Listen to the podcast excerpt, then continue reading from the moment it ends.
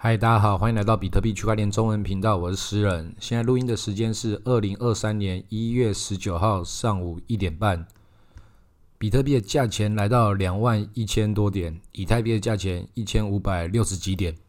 哦，最近在这个各种群组中，大家觉得这是一个好像牛市重新要复苏的一个想法。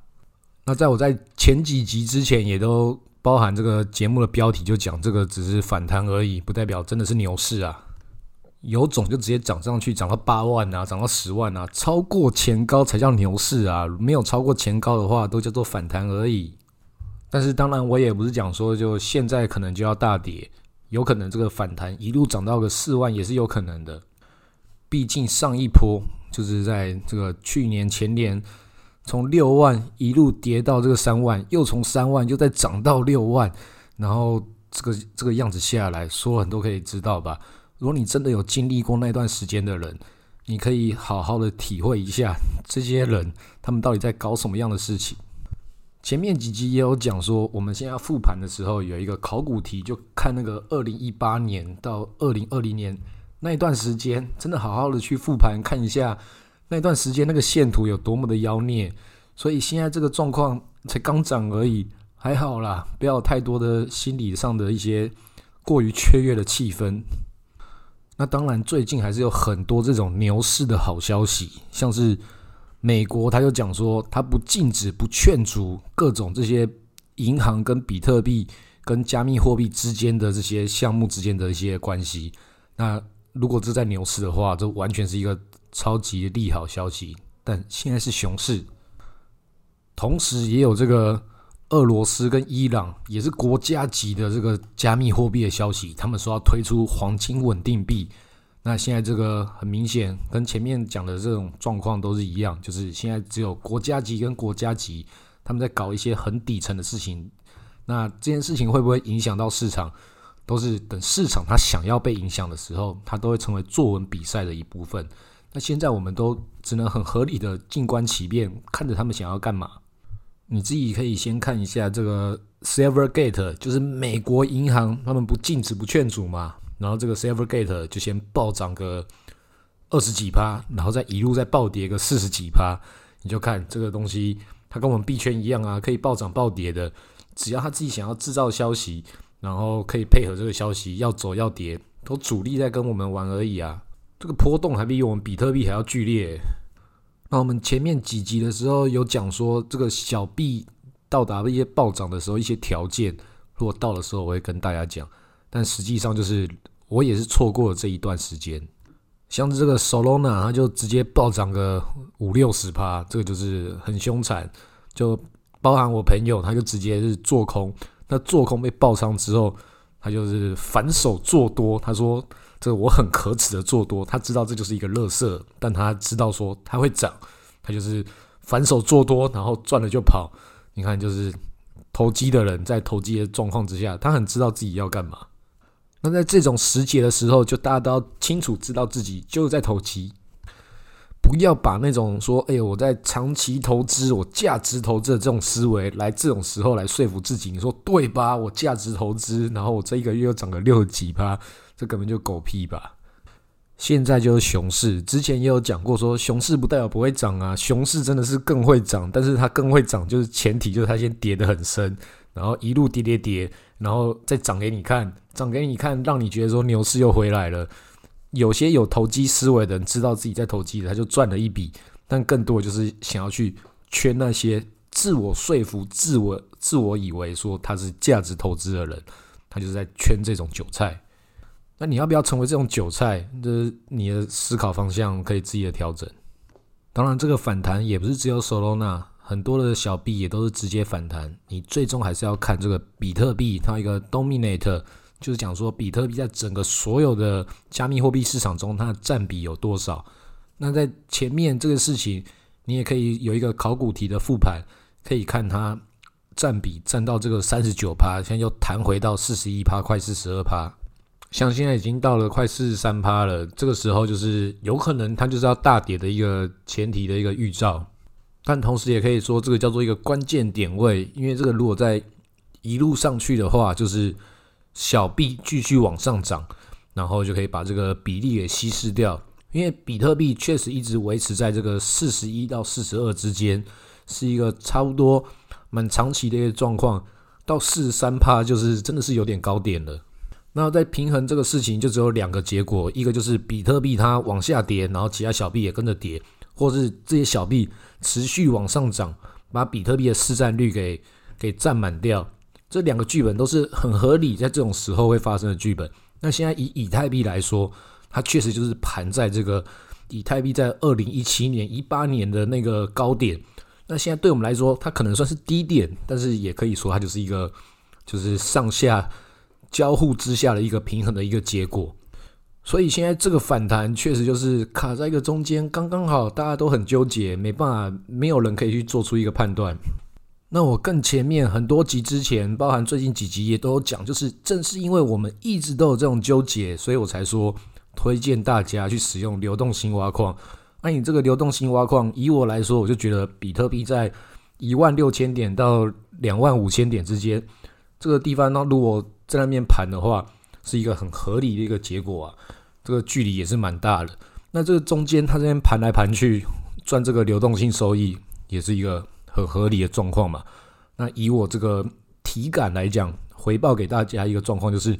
现在看起来就是其实没有什么在涨啊。现在我这个状态之下，我这个流动性收益就没有变得比较多啊。它交易量就然那么大，可实际上在链上交易没有，所以代表说。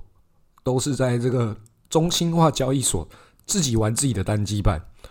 那这种状况很合理呀。到这种已经跌到这么深的时候，主力就是可以来炒作的一个好时机啊。对他来说，这个成本已经相对低了。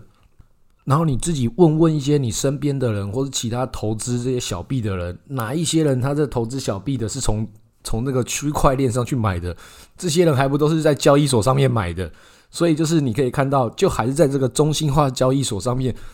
这这个自我吹捧，自我去去把这个泡沫给撑起来的而已，所以这个反弹就是有这个反弹的魔力，它确实就是该反弹，确实这个反弹我们只是抓不到这个最低点而已，但是它迟早会发生。那现在就是发生了，然后走到这个时节，那已经反弹之后，一样就是回到了不明确的状态，它可以反弹到哪里？它可以反弹二十趴，就可以反弹四十趴，可以反弹四十趴，就可以反弹到八十趴，那这些事情都是。很合理的，因为前面跌了九十几趴嘛，跌了九十几趴之后，不代表涨九十几趴就回到原点，这个大家一定要这个基础的数学概念。但是主力就是要玩玩这些事情，因为对大部分的散户来说，他的思考的时间轴就在这一个礼拜，顶多几个月，所以这个九十几趴跟九十几趴一样，一个涨一个跌，对他来讲看起来好像是一样的事情，但是我们要把这个时间跨度。拉开来看的时候，你就知道这些所有事情，在这个熊市的时候，这个数字做起来就是做给你看。然后你也可以看到一些小币，它都已经涨上去之后，然后开始放出一些好像很厉害的一些消息，讲它经历过什么样的更新。啊，这个更新其实就是之前早就已经讲过了，然后你这个时候才更新，其实就是告诉大家就是哦，现在好像我们更有未来了。然后就告诉大家，好像未来这个牛市重新回来。那你如果像我一样，就是牛市、熊市都已经经历过的这些套路都已经被伤害过的玩家的话，你就可以知道说啊，你又还想要来割我这个韭菜啊？像是这个 Poly 港就讲说，他经历了一个德里更新，用用印度的这个德里市来作为它的一个更新的命名逻辑。那这个事情，以太坊也是一直在搞同一套，所以 Polygon 这个复制贴上以太坊的套路也是相对很合理的。那 Polygon 在做什么？他一直在讲说自己在做 Layer Two，但是更多这个以太坊的更深层的底层玩家，他们会觉得这个 Polygon 是在搞一个自我的机房链，他们觉得这个 Layer Two 并不是一个真正的 Layer Two。那这种太进入到这个技术细节，已经太进入到这个信仰。但是我们不用去理解这个太深层的事情，你就直接看，你确实就是在这个反弹的时候，你才释出这个消息。那更之前，这个消息也早就在这个排程上预定了。那这个时候特别去强调它，那就是为了要到货。套路很明显的啊，多看几次也都看得出来了。这个还能够再被割的话，就是继续被割。当然，你继续在这个时候看到它这种好消息再买的话，可能还有一些肉可以去往上涨啦。但是这个风险就是跟你在底部的时候买不一样。那真实状况就是我们不知道什么叫做底部嘛，这就是我们身为韭菜的一个长期的纠结。那现在这个以太坊也是来搞同样一套啊，现在出了一个 EIP 四三三七，这就是没有人知道它是什么。他讲说它是一个社交签名的，可以如何的去。调整它这个以太坊这个交互作用的一些事情，可以在不同的这个签名逻辑之下，然后还可以有这个后量子安全签名算法，哇，这个一大堆有的没有的，你看不懂的，我也看不懂的事情。那这个在更早之前早就已经推出过了，去年九月、十月的时候就已经讲了，但是你可以看到一些其他的媒体，不管是台湾的或是国外的。这个时候又把这个以前的这个消息又重新再搞出来了，那就是要来告诉大家哦，现在我们真的是还有一些很底层的一些技术更新哦，我们要重新的再把这个牛市中创造起来喽。告诉大家，我们不是在吹捧而已，我们还有在真的有在项目方在做事。那实际上就是前面有一些压箱宝，这个时候再重新让它发酵。那这种时候就是你要相信它跟不相信它。都可以，因为确实就是也有可能继续往上涨嘛。往上涨的时候，这个就变成理由了。那如果往下跌的时候，就是没有啊，他就早就已经讲过了。这只是在例行上告诉你我们做了什么事情啊。你自己要觉得它是牛市的消息，那是你自己判断呢。所以解读权在你自己身上。那如果就是这样的这个悲观思维，还有我这个诗人自己跟你讲这些，他们就在套路啊，不要相信他啊、这些想法。可能就是一种很悲观的一个思维，然后可能在唱衰或什么。但是我也可以跟大家讲，我觉得这个时候也可以买啊，因为你可以看到他们正在做消息，那是不是我们就配合他们的消息？可能是哦。那现在你至少你现在买比在三万三万点的时候买还要好吧？三万点的时候这个套路其实也是有存在的，只是我们不一定会想起来。那比特币当然继续如果往下跌。跌到更深也是很有机会，但至少现在这个时候有人想要搞事，我们已经比买在三万点的人都还要更有这个优势了。那现在既然大家看的是更长期，你既然看的是四年下一次减半更长期的事情，那现在买啊套牢啊顶多减半嘛。这个你还没遇到这个比特币减半之前，你的资产先减半，那拼一下。或许可以啊，要是运气很好，如同我刚刚讲的，有可能不小心涨到四万，那你就赚到啊。到四万的时候，也赶快把它卖一卖。但是那个要怎么调控？你要全卖啊，还是卖一半啊？这个就是看自己的个人的配仓的策略。我告诉你的只是叫做这些人他们演过的套路，我重新把它分析给你听，他们怎么演？那你看懂之后，你要怎么样的去配合，也成为这个其中这个。大剧场之中的其中一个演员，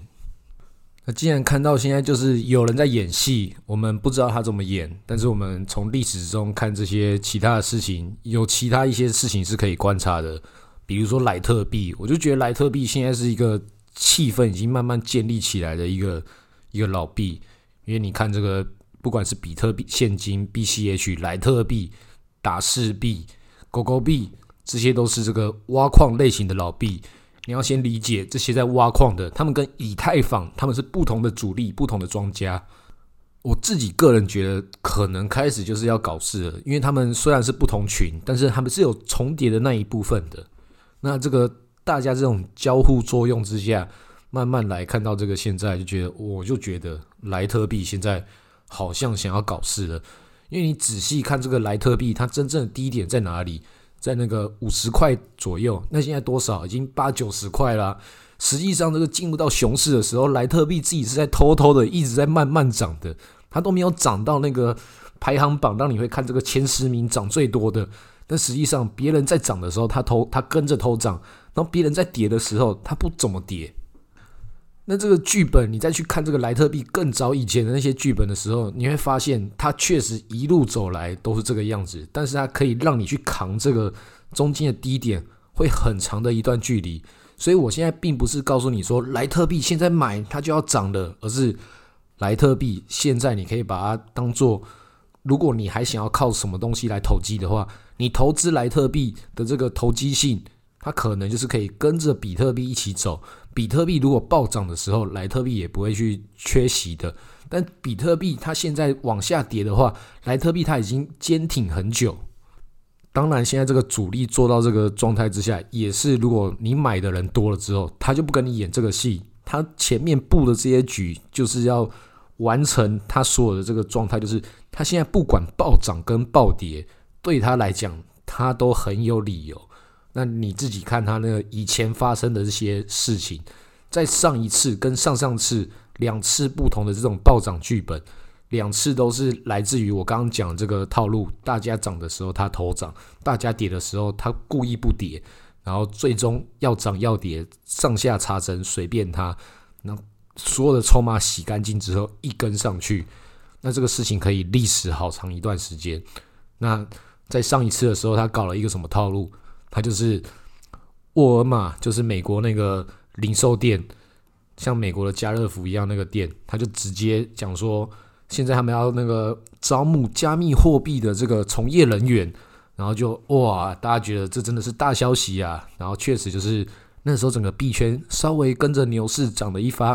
然后接下来发生什么事情，就讲说莱特币接下来要成为这个沃尔玛的这个支付的货币。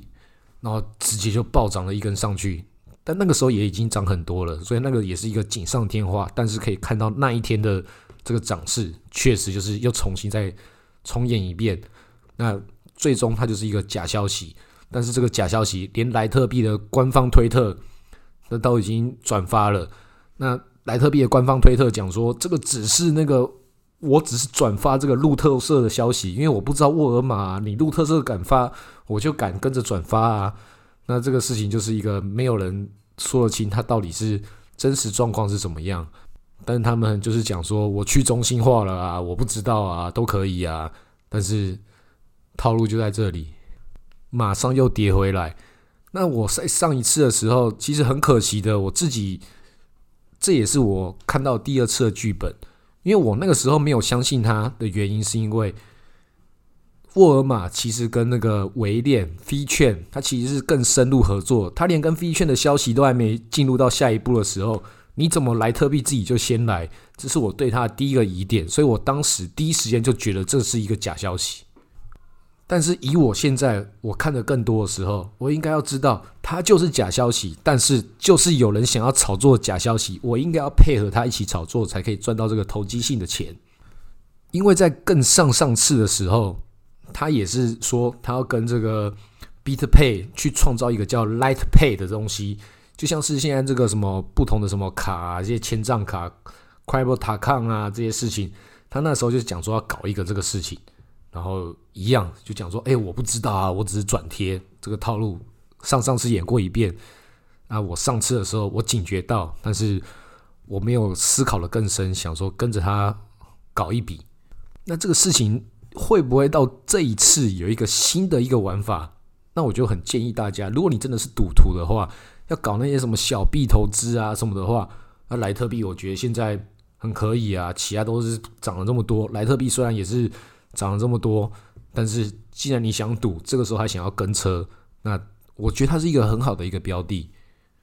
那我也是一直建议大家，你要知道自己是赌徒。那我自己作为一个赌徒，我一定不能够拿大部分的资金来玩，因为你要做一个有纪律的赌徒。那另外一个也是属于这种，它也算大币，但它还没有跟那些很垃圾的那些小币一样，这个反弹太多的。它也是反弹，但是它也在一个很客气的一个范围。另外一个就是 ENS，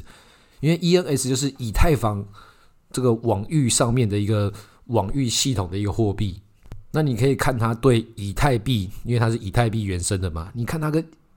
以以太币的这个对价关系，它也是很剧烈。但你回过头来看美元，它又是相当的平稳，所以你就知道说有人在里面做一个也是进可攻退可守的一个逻辑。当然，你现在如果听我的话去买它的话，有可能现在比特币如果跟着大跌的时候，它也会跟着这个进入到真正的下一步熊市的其中一个牺牲品。但假设它现在就是要骗炮，比特币骗炮只要骗到这个四万块的话，你买这个 ENS 跟买莱特币这两个就是跟着这个鸡犬升天的一个很好的一个标的。因为现在确实就是这个表态期，那你表态期，你就是想赌的才这个时候加入嘛，要不然的话，你就像我一样，我就继续抱着比特币，其他什么事情不做，然后顶多做这个流动性挖矿，这个比特币开一个一万六，然后到两万两万五的这个范围，那这个怎样涨跟跌对我来说都是我可以接受，就赚这个收益嘛，其他事情就观察这个小币的社会观察家。那假设它真的一路往上去的话，那确实就是一路往上去买这些相对合理，比特币都涨的，莱特币怎么可以不涨？以太币都涨的，ENS 怎么可以不涨的？这个逻辑也是作为赌徒来讲，那没有没有那个失败的一个理由啊，除非整个大盘一起跌。就算要赌，也不要去赌这些其他你知道它完全就是在割你的套路的。当然，就是你玩的够溜的话，那些 Solana 啊、创啊那些都可以买。那那些我不可能会想要去买它。套路也是有分好几层，看你要在哪一层去接受这个故事。好，今天录到这里，谢谢大家。